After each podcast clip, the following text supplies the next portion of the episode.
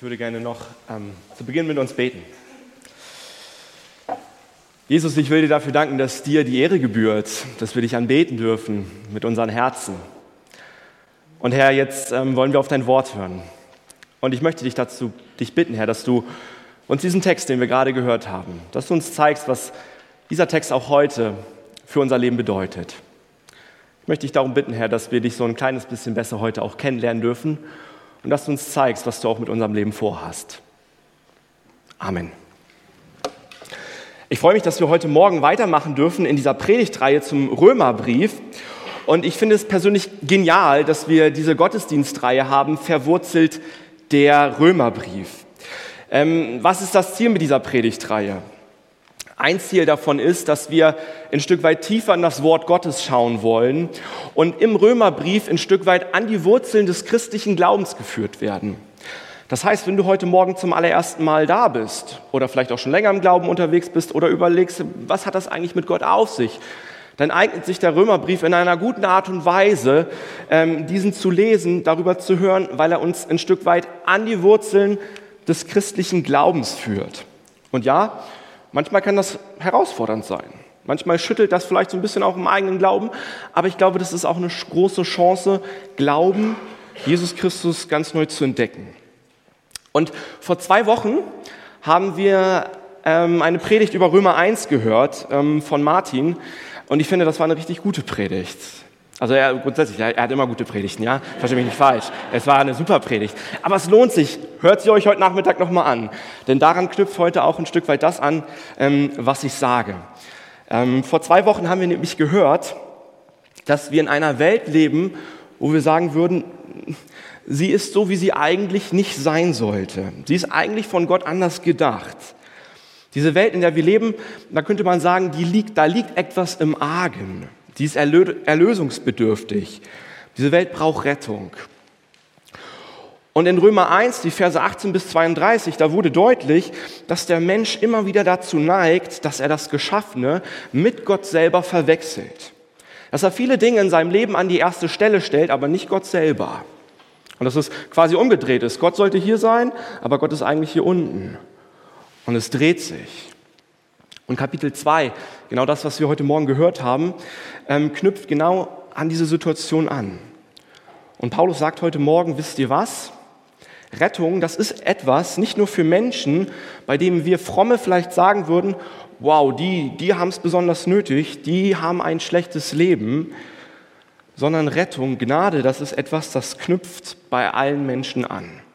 Bei den Menschen, die vielleicht so auf, sich so auf so einer Glaubensreise befinden, aber auch bei den Menschen, die sagen, ey, ich bin schon 20 Jahre Christ. Es ist etwas Existenzielles. Jeder braucht Gnade, auch du und ich. Und den Text, den wir heute Morgen gelesen haben, von dem wir gehört haben, der konfrontiert uns mit einer Gefahr, wenn wir über Gottes Gnade nachdenken. Und das ist die Gefahr der Selbstgerechtigkeit. Mein erster Punkt, das ist die Gefahr der Selbstgerechtigkeit. Lasst uns einmal noch die ersten fünf Verse gemeinsam lesen. Da heißt es, aber auch du Mensch, der du dieses Treiben missbilligst, du hast keine Entschuldigung. Wenn du solche Leute verurteilst, sprichst du damit dir selbst das Urteil, denn du handelst genauso wie sie. Nun wissen wir aber, dass Gott die zu Recht verurteilt, die jene Dinge tun. Wir wissen, dass sein Urteil der Wahrheit entspricht. Und da meinst du, du könntest dem Gericht Gottes entgehen, wo du doch genauso handelst wie die, die du verurteilst? Oder betrachtest du seine große Güte, Nachsicht und Geduld als selbstverständlich? Begreifst du nicht, dass Gottes Güte dich zur Umkehr bringen will? Doch du bist verhärtet, dein Herz ist nicht zur Umkehr bereit. So sorgst du selber dafür, dass sich Gottes Zorn gegen dich immer weiter anhäuft, bis er schließlich am Tag seines Zorns über dich hereinbricht. An dem Tag, an dem Gott Gericht hält und für alle sichtbar werden lässt, dass sein Urteil gerecht ist. Wenn du vor knapp zwei Wochen dabei warst, dann wirst du dich vielleicht daran erinnern, dass Paulus so im ersten Kapitel sich an die römisch-griechische Kultur wendet und dort einige Dinge ankreidet und deutlich macht, hey, das ist nicht gut. Ich habe euch hier nochmal den Vers 29 aus Kapitel 1 mitgebracht. Dort fallen Begriffe wie Unrecht, wie Gier, wie Neid, wie Boshaftigkeit, wie Mord, Streit, Betrug, Hinterhältigkeit, sexuelle Ausschweifung. Und Paulus macht deutlich, all diese Dinge, die bringen Gottes Zorn auf sich. Aber es ist interessant, wenn Paulus hier deutlich macht, das bringt Gottes Zorn auf sie und ein Stück weit die Unmoral, die Gottlosigkeit dieser römisch-griechischen Kultur beschreibt, dann war es so, dass Paulus sich dem Applaus der frommen Juden damals in der Gemeinde sicher sein konnte. Die waren damals in der Gemeinde überzeugt, dass sie gesagt haben, ach wisst ihr was, wir, wir sind auch nicht perfekt, aber wisst ihr, was wir haben? Wir haben das Wort Gottes, wir haben Gottes Gebote. Und deswegen können wir es einigermaßen besser hinbekommen, uns besser dastehen zu lassen, im Gegensatz zu den anderen, die genau das haben, bei denen das im Leben deutlich wird. Wir, wir, wir haben einen höheren Standard als die Römer und die Griechen in der damaligen Zeit. Und es ist interessant, ich glaube, dieser Kontext von Römer 1 und Römer 2, der ist vielleicht manchmal uns näher, als wir eigentlich denken. Wir, wir lesen vielleicht Kapitel 1, wir, wir, wir hören davon und wir denken vielleicht an Menschen in unserem Leben, wo wir sagen, ja, das ist eine schwierige Lebensgeschichte, das ist vielleicht wie so eine Kurve. Und dann besteht aber eine große Gefahr und das ist die Gefahr der eigenen Selbstgerechtigkeit. Wir sagen, ja, also ich selber in meinem Leben habe damit nichts zu tun. Aber bei dem anderen, na, da habe ich schon immer mal so gedacht, okay, da ist schon irgendwas nicht kurscher. Aber Paulus spricht hier in Vers 1 über die Menschen, die Kapitel 1 lesen, also so wie wir heute Morgen, wo wir sagen, ja, all das, das finde ich auch nicht gut. Er spricht genau zu solchen Menschen wie wir. Die sagen, ja, wir, wir finden diese Sachen auch nicht gut, die du da aufzählst, Paulus, all diese Dinge, das ist auch nicht mein Ding. Ich, ich finde das auch ganz schlimm. Ähm, und ich bin aber von diesem Urteil ausgenommen, weil ich ja Gottes Gnade habe. Ich stehe ja irgendwie doch besser da als diese Menschen, oder? Gut, gut, dass wir nicht so gottlos sind wie solche Menschen, die hier in Römer 1 beschrieben werden. Aber damit wir uns, glaube ich, richtig verstehen, Genau diese Haltung, genau das ist Selbstgerechtigkeit. Das, was Paulus heute Morgen hier verdeutlicht, ist, dass wir alle eine starke Tendenz haben, unsere eigene Sündhaftigkeit zu verharmlosen, zu, verharmlosen, zu verniedlichen, sie irgendwie wegzudiskutieren. Und er macht deutlich, ihr sollt nicht selbstgerecht über andere, über ihre schlimmen Sünden sie verurteilen und euch der Illusion hingeben, bei euch ist alles in Ordnung. Du hast vielleicht eine reine Weste. Ich glaube, dieser Gedanke aus dem Römerbrief, der ist uns manchmal vielleicht präsenter im eigenen Leben, als wir das vielleicht denken. Aber Paulus, der dreht ja hier den Spieß um in Vers 4 und sagt, aber auch du Mensch, der du dieses Treiben missbilligst, also verurteilst, du hast keine Entschuldigung. Wenn du solche Leute verurteilst, sprichst du damit dir selbst das Urteil, denn du handelst genauso wie sie. Ich möchte mal für einen Moment bei dieser Frage stehen bleiben. Warum lieben wir es als Menschen, uns über andere Menschen zu erheben, ähm, sich vielleicht besser zu positionieren als andere? Warum reden wir gerne über die Probleme, über die Schuld oder über das Fehlverhalten der Schwächen der anderen? Und ich glaube, das Prinzip oder der Effekt hinter diesem Handeln, egal ob es bewusst oder un unbewusst geschieht, ist, je, je dunkler man den anderen beschreibt, umso heller erscheint man doch in der Regel selber, oder? Also wenn es da jemanden in meinem Leben gibt, der irgendwie deutlich schlechter ist als ich, dann muss ich das doch betonen, denn im Vergleich zu ihm stehe ich doch ein bisschen besser da, oder? Ich möchte mal vielleicht noch auf so ein zweites Motiv schauen. Solange wir über die anderen und ihre Sünden reden, solange reden wir nicht über unsere eigenen Sünden. Das ist ein weiterer Effekt. Interessant, oder? Wir reden über die anderen. Man muss sich nicht über die eigenen Versuchlichkeiten, über die eigene Schuld, über die eigenen Schwächen, über das eigene Verhalten reden. Und dann gibt es noch so eine dritte Sache, die man sehr gut beobachten kann. Für unsere eigenen Sünden haben wir immer eine Rechtfertigung oder eine Ausrede parat. Aber im Urteil über andere, da sind wir knallhart, gnadenlos. Wenn man über die eigene Sünde spricht, dann sagt man vielleicht manchmal, hey, ich war einfach müde.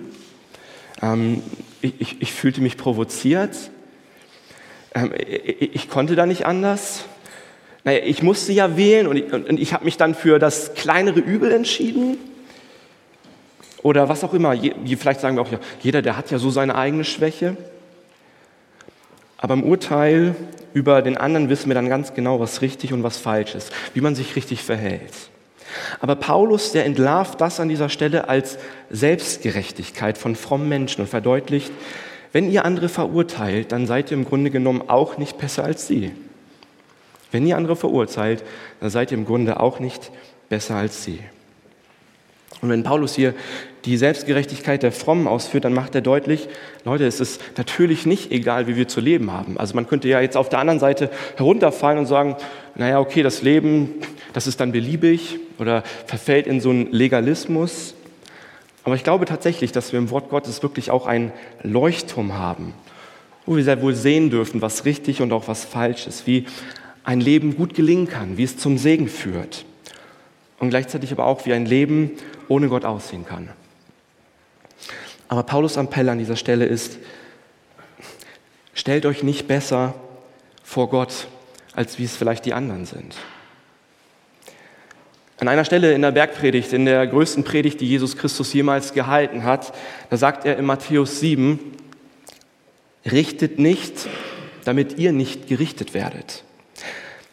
Jesus sagt damit nicht, dass es nicht so etwas wie absolute Werte gibt, sondern er warnt davor, dass ihr ständig andere Leute verurteilt und selber eure eigenen Probleme nicht seht, dass ihr selber vor euch diese reine weiße Weste tragt.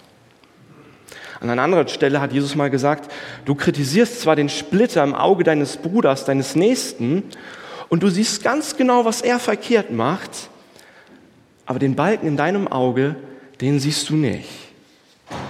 Und er warnt uns, andere Menschen zu verurteilen, uns moralisch besser über sie zu stellen, sie vielleicht zu brüskieren und sich dabei noch besser zu fühlen.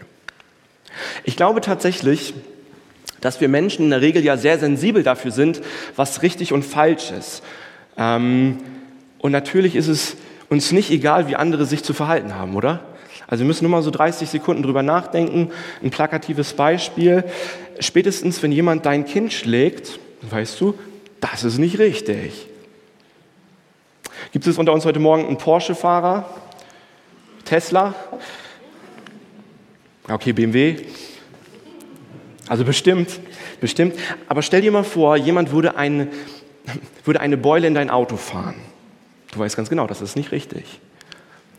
Oder wenn die Hecke von deinem Nachbarn nur fünf Zentimeter über deinen Zaun wächst, du weißt, das ist nicht richtig. Ich glaube, wir sind, haben manchmal ein sehr, sehr gutes Gespür dafür, was richtig und auch was Falsches, was zum Segen Gottes führt und gleichzeitig auch nicht. Paulus macht deutlich, wisst ihr was, bildet euch auf dieser Gnade Gottes nichts ein. Und er macht deutlich, ähm, dass wir Gottes Rettung, Gottes Gnade nicht zum Anlass nehmen sollten, um uns über andere zu erheben und auf sie herabzusehen. Rettung vielleicht als Rettung und Gnade vielleicht als etwas zu verstehen, wo wir sagen, das habe ich mal am Anfang meines Glaubens erlebt und erfahren, aber seitdem spielt das keine Rolle mehr in meinem Leben. So am Anfang, ja Jesus, du bist mein Herr und ich habe deine Gnade empfangen, sondern es ist tatsächlich etwas, was auch ich jeden Tag immer wieder neu brauche. Ich möchte an dieser Stelle einen Schritt mit euch weitergehen und fragen, warum warnt Paulus davor, andere Menschen zu verurteilen. Und das führt mich zu meinem zweiten Punkt, nämlich dass die Selbstgerechtigkeit uns zeigt, wie notwendig wir eigentlich die Gnade Gottes brauchen. Die Notwendigkeit der Gnade Gottes, weil ich selber keine Chance gehabt hätte. Im Folgenden schreibt Paulus in den Versen 6 bis 11, Gott wird jedem das geben, was er für sein Tun verdient hat. Denen, die unbeirrbar tun, was gut ist und alles daran setzen, an Gottes Herrlichkeit, Ehre und Unvergänglichkeit teilzuhaben, wird er das ewige Leben geben. Diejenigen dagegen, die sich in selbstsüchtiger Gesinnung weigern, der Wahrheit zu gehorchen und sich stattdessen zu gehorsamen Werkzeugen des Unrechts machen lassen, wird Gottes Zorn in seiner ganzen Härte treffen. Ja, Not und qualvolle Angst wird das Los jedes Menschen sein, der tut, was böse ist. Das gilt zunächst für die Juden, es gilt aber auch für jeden anderen Menschen. Ewige Herrlichkeit jedoch und Ehre und Frieden werden jedem gegeben, der tut, was gut ist. Auch das gilt zunächst für die Juden und gilt ebenso für alle anderen Menschen. Denn Gott ist ein unbestechlicher Richter. Paulus argumentiert hier im Folgenden, dass er eigentlich sagt, wisst ihr was? Es wäre eigentlich gerechter, wenn alle das kriegen, was sie im Prinzip verdient haben. Und in Vers 11, da lesen wir dieses Wort oder diesen Satz, Gott ist ein unbestechlicher Richter. Wenn man das mal so wörtlich aufdröselt, ähm, dann heißt es hier eigentlich, denn bei Gott gibt es kein Ansehen der Person. Am Ende und hier schon auf der Erde stehen wir alle gleich vor Gott da. Keiner ist besser, weil er irgendetwas vor Gott vorweisen könnte. Und dann geht dieser Bibeltext hier in den Versen 6 bis 11 weiter und erzählt davon, dass wir am Ende, wenn Jesus wiederkommt, wir vor ihm stehen werden und es alles im Prinzip auf den Tisch kommt. Die guten Dinge, das, was gut war, und gleichzeitig auch die schlechten Dinge, all das, was schlecht war. Aber warum verurteilt Paulus davor oder warnt Paulus davor, andere zu verurteilen? Und er schreibt ja ganz am Anfang in Vers 3, dass er sagt, wie wollt ihr denn der Strafe entgehen, wo ihr doch genau das tut, was ihr an den anderen verurteilt? Und Vers 2, da schreibt, ihr, schreibt er, wenn du das tust, sprichst du dir damit selbst das Urteil. Das ist interessant. Das, was Paulus hier meint, ist, den Maßstab, den du an andere Menschen setzt, mit diesem Maßstab wirst du am Ende der Zeit, wenn es darum geht, dass die, unsere Werke und die Dinge bei Gott beurteilt werden, dann wirst du mit diesem gleichen Urteil von Gott beurteilt werden. Und ich habe mal euch ein, ein Beispiel mitgebracht, wie wir das vielleicht ein Stück weit besser verstehen können. Das Beispiel ist nicht mein Beispiel, sondern es ist ähm, von Francis Schaeffer, einem amerikanischen Theologen. Und stell dir mal vor, es würde in deinem Leben eine Art Tonbandgerät um deinen Hals hängen. Also Tonbandgerät, das wissen vielleicht die, wissen, wissen manche noch aus unserer Gemeinde, was das ist, ja. Bei dem anderen ist das das Handy mit der Diktierfunktion, ja, mit der App. Stell dir mal vor, das würde dir die ganze Zeit um den Hals hängen und es würde all das aufnehmen, was du sagst, aber auch all das, was du denkst. Und du gehst in die Stadt, weiß nicht wohin, vielleicht aber auch äh, zum Arbeitsplatz, du lest den, den Spiegel und dann denkst du, oh Mann, dieser korrupte Manager. Und jedes Mal, wenn du dich darüber aufregst, schneidet dieses Tonbandgerät das mit. Und am Ende der Zeit, wenn du vor Gott stehst, wird Gott all die Worte, all die Gedanken, die du über andere Personen gesprochen hast, einfach mal abspielen lassen. Und das ist dann der Maßstab, wie du beurteilt wirst.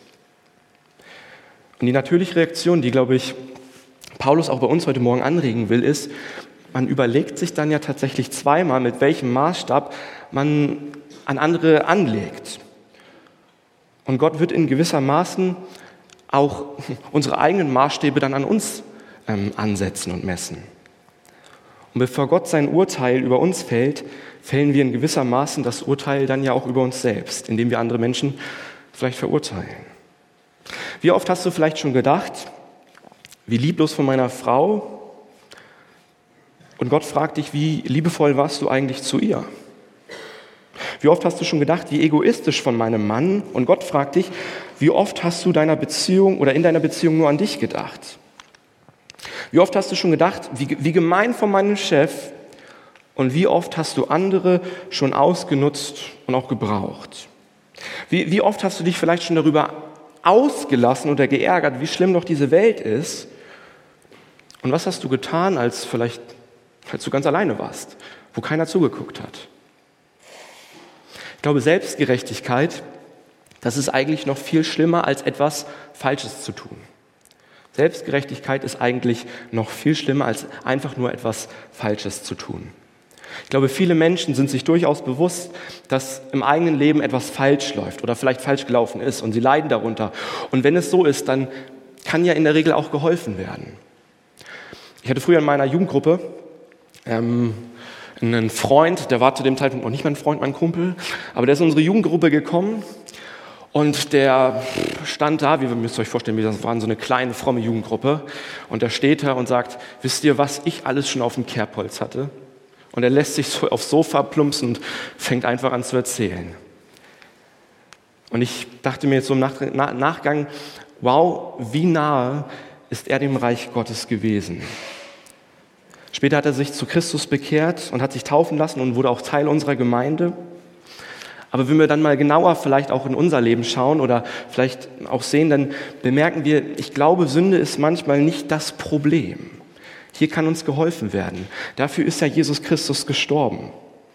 Und wir Christen glauben ja auch, dass wir nicht in den Himmel kommen aufgrund unserer guten Werke oder Taten, die wir haben, dass wir im Prinzip eigentlich nie gut genug sein können, sondern dass wir Vergebung in unserem Leben brauchen. Das ist eigentlich die Grunderfahrung, die Grundessenz eines jeden Christen, das im Leben zu erfahren. Dass Jesus Christus für einen am Kreuz gestorben ist, dass er die Schuld einem vergibt und dass er stellvertretend für dich am Kreuz gestorben ist. Das ist unsere Überzeugung. Das ist auch eine Grunderfahrung, die wir gemacht haben. Das heißt, jemand, der sündigt, der aber gleichzeitig weiß, Jesus Christus ist für meine Schuld gestorben, da ist Sünde nicht mehr das eigentliche Problem. Derjenige hat Vergebung, sondern das größere Problem ist die Selbstgerechtigkeit. Wer selbstgerecht ist, der, der kann nicht umkehren. Bei dem bleibt vielleicht alles so, wie es immer war. Überlegt vielleicht mal an die Menschen in eurem Leben, sei es auf dem Arbeitsplatz, vielleicht auch in eurer Familie, hm, wo ihr sagt, okay, da beobachtet ihr vielleicht so etwas. Ich glaube, Selbstgerechtigkeit, das ist ja eine Erfahrung, die, wir, die irgendwie auch jeder von uns machen kann. Aber am Ende des Tages macht es uns zu ungemütlichen und auch anstrengenden Menschen. Ein selbstgerechter Mensch, ein Nörgler, zu dem hat man nicht gerne Kontakt. Und das Resultat meistens ist, dass diese Person einsam und vielleicht sogar auch allein ist. Aber ich glaube, das viel schlimmere Problem der Selbstgerechtigkeit ist am Ende nicht die Einsamkeit, weil niemand vielleicht den eigenen oder persönlichen Maßstaben mit dieser Person teilen kann und die irgendwie da sind, sondern das viel schmerzlichere ist, dass Selbstgerechtigkeit vom Reich Gottes ausschließt. Wer selbstgerecht ist, über den spricht Gott oder derjenige spricht sich selbst das Urteil. Und es macht vielleicht viel, viel mehr deutlich, wie sehr auch wir die Gnade Gottes brauchen, weil wir vielleicht so oft in falschen Denkmustern verstrickt oder behaftet sind. Es macht die Notwendigkeit der Gnade Gottes auch für dein und auch für mein Leben deutlich. Aber was bedeutet das jetzt vielleicht ganz praktisch für mein Leben heute Morgen? Wie kann ich dieser Selbstgerechtigkeit auch in meinem Leben begegnen? Und ich habe uns heute Morgen drei Fragen mitgebracht, die uns helfen, dieser Selbstgerechtigkeit ein Stück weit mehr auf, diese Spur zu, auf die Spur zu kommen. Und meine erste Frage lautet, wie siehst du deine Mitmenschen an? Wie siehst du die Menschen an, die um dich herum sind? Beobachte dich in diesem Augenblick mal selber. Wann stehst du in der Gefahr, ein Urteil über andere Menschen zu sprechen? Wen verachtest du? Es gibt ja Menschen, die wir außerordentlich verachten. Da sagen wir auch, ja, der, der ist verachtenswert. Manchmal denken wir das auch nur, und wir fühlen das und wir beobachten das und schauen uns dann aber andere Personen an und sagen, oh, das hätte ich niemals gemacht. Wo bist du hart und verurteilend anderen Menschen gegenüber? Wo forderst du Konsequenzen und sagst, das geht nicht, da muss man mal härter durchgreifen, klare Kante zeigen? Geh dieser Frage mal nach. Wo gefällst du dir in der Rolle des Saubermanns, der Sauberfrau? Ich lebe gut und die anderen nicht. Häufig ist der Gedanke auch bei uns Christen behaftet, der sich breit macht, ein, ein Zusammenhang von Selbstgerechtigkeit und Segen. Dass wir sagen, ja, ich weiß ja, was Gott will und ich handle ja auch, wie Gott will, zumindest meistens. Und deswegen segnet Gott mein Leben. Schau mal meine Ehefrau an, schau mal meine tollen Kinder, mein Haus, es ist abbezahlt. Es ist irgendwie vielleicht perfekt bei mir. Und das ist eine Reaktion darauf, dass wir sagen, ja, weil ich gut bin, hat Gott mich gesegnet. Aber Paulus, der argumentiert ganz anders. Er sagt, weißt du nicht, dass es Gottes Güte ist, die dich zur Umkehr treibt oder bewegen will? Er sagt damit, wisst ihr was, obwohl ihr, obwohl ihr oder obwohl du so schlecht bist, segnet Gott dich. Obwohl du vielleicht vieles nicht richtig machst in deinem Leben, obwohl du vielleicht selbstgerecht bist oder mit anderen Sünden zu kämpfen hat, segnet Gott dich und beschenkt dich mit Güte und auch mit Gnade. Und Gnade, das ist auch das Motiv, warum wir umkehren sollten. Interessant, oder? Früher haben wir vielleicht immer gedacht, dass Gott uns straft und wir vielleicht deshalb umkehren zu Gott. Aber Paulus, der argumentiert hier genau andersrum. Er sagt, Gott meint es so gut mit dir und deinem Leben. Siehst du das? Und deswegen sollst du umkehren zu mir. Zurück zur Frage, wo fühlst du dich einem anderen Menschen moralisch gegenüber überlegen? Manchmal hast du vielleicht auch so einen Korb oder so Schubladen und du sortierst Menschen da ein und die Schublade geht zu und diese Menschen kommen nicht mehr da heraus. Paulus macht deutlich, tu das nicht. Mach das nicht. Das Urteil, das du über einen anderen aussprichst, wird letztendlich dich selber treffen. Meine zweite Frage ist, wie siehst du dich selber? Wie siehst du dich selber? Hältst du dich vielleicht für eine ganz anständige Person? Wenn Paulus hier recht hat, dann haben wir eigentlich alle Menschen genau das gleiche Problem. Egal, ob du vielleicht viele Jahre schon Christ bist oder ob du ganz am Anfang deines Glaubenslebens stehst, ob du fromm bist oder vielleicht weniger fromm bist, ob du Veganer bist oder ein Allesesser bist, ob du ähm, Umweltaktivist bist oder vielleicht ein Spießbürger, alle Menschen haben das gleiche Problem.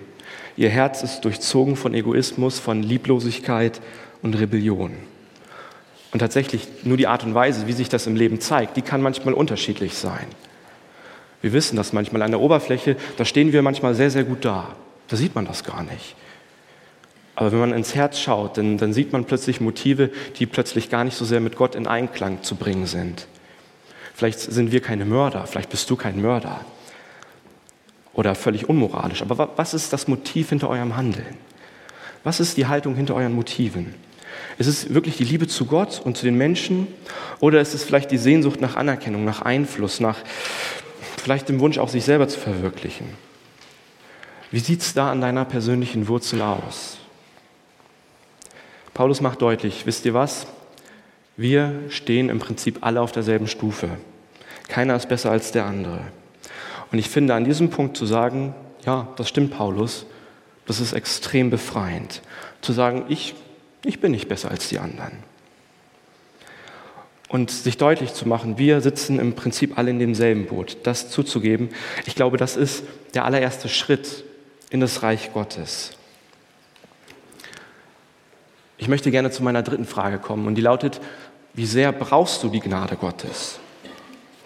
Wie sehr brauchst du die Vergebung für dein Leben? Wie sehr brauchst du Befreiung für dein Leben? Möglicherweise ist dir ja heute Morgen bewusst geworden, dass du sagst, ja, auch ich brauche Gottes Gnade für mein Leben. Und wenn das so ist, dann möchte ich dich ermutigen und dir sagen, du bist dem Reich Gottes ganz nahe. Wenn du dich ertappt fühlst, dann bist du dem Reich Gottes ganz nahe. Und dann kannst du mit Jesus sprechen und ihm sagen, ich brauche dich. Nicht, weil ich so gut bin, wie ich immer dachte, dass ich sei. Ich brauche Vergebung, ich, ich brauche ein neues Herz, ich brauche Gnade. Vergib mir, wo ich vielleicht auf andere Menschen herabgeschaut habe, wo ich mich erhöht habe und mir wird auch klar, dass ich nicht besser bin als die anderen. Ich brauche dich, bitte vergib mir. So ein Gebet können wir sprechen. Und ich glaube, mit so einem einfachen, mit so einem schlichten Gebet fängt etwas in unserem Leben an zu wachsen. Es ist der erste Schritt, die Gnade Gottes vielleicht auch ganz neu zu empfangen. Und diese Gnade, diese Gnade Gottes, die hat unendliche Kraft in unserem Leben. Sie verändert uns. Sie schenkt uns die Fähigkeit, Gott nicht nur als etwas Mysteriöses zu sehen, der irgendwie über dem Leben in dieser Welt steht, sondern ihn sogar auch als Vater anzusprechen. Sie befreit uns. Sie schenkt uns Freude im Leben. Sie gibt uns Hoffnung. Und sie verändert auch das Miteinander in Gemeinschaft, weil ich weiß, ich bin nicht besser als der andere. Auch ich lebe aus dieser Gnade. Und ich hoffe für uns als Gemeinde, dass wir zuallererst eine Gemeinde sind, die, die nicht sagen, du musst dein Leben verändern, sondern die deutlich macht, weißt du was, du musst Jesus Christus kennenlernen. Du musst Gottes Gnade empfangen. Er hat etwas für dein Leben bereit. Und alles andere, was sich daraus verändert in deinem Leben, das darf sich gerne verändern. Aber zuallererst musst du diesen Jesus Christus kennenlernen und seine Gnade. Und vielleicht geht es dir heute Morgen ähnlich wie mir. Du sagst, ja, ich verstehe das mit dieser Gnade Gottes. Ich habe das schon oft gehört. Ich predige heute Morgen darüber. Aber manchmal ist es ja nur eine Wahrheit, der man zustimmt und die man aber nicht im eigenen Herzen mehr existenziell erfährt. Und es macht sich der Gedanke vielleicht gerade breit, dass wir sagen, naja, wir gehören zu den Guten, wir sind an der richtigen Stelle und irgendwie muss das Gott ja auch belohnen, ähm, dass ich mit ihm unterwegs bin. Und irgendwie nistet sich so ein Stolz, ein falscher Stolz bei uns ein, dass wir bei den Guten stehen. Aber das, was Paulus hier deutlich macht, ist, dass wir nur deshalb zu den Guten, dass wir zu den Begnadeten gehören, weil seine Güte, weil seine Gnade dich uns gut gemacht hat. Nicht, weil wir selber gut sind, sondern dass auch wir jeden Tag die Gnade Gottes brauchen.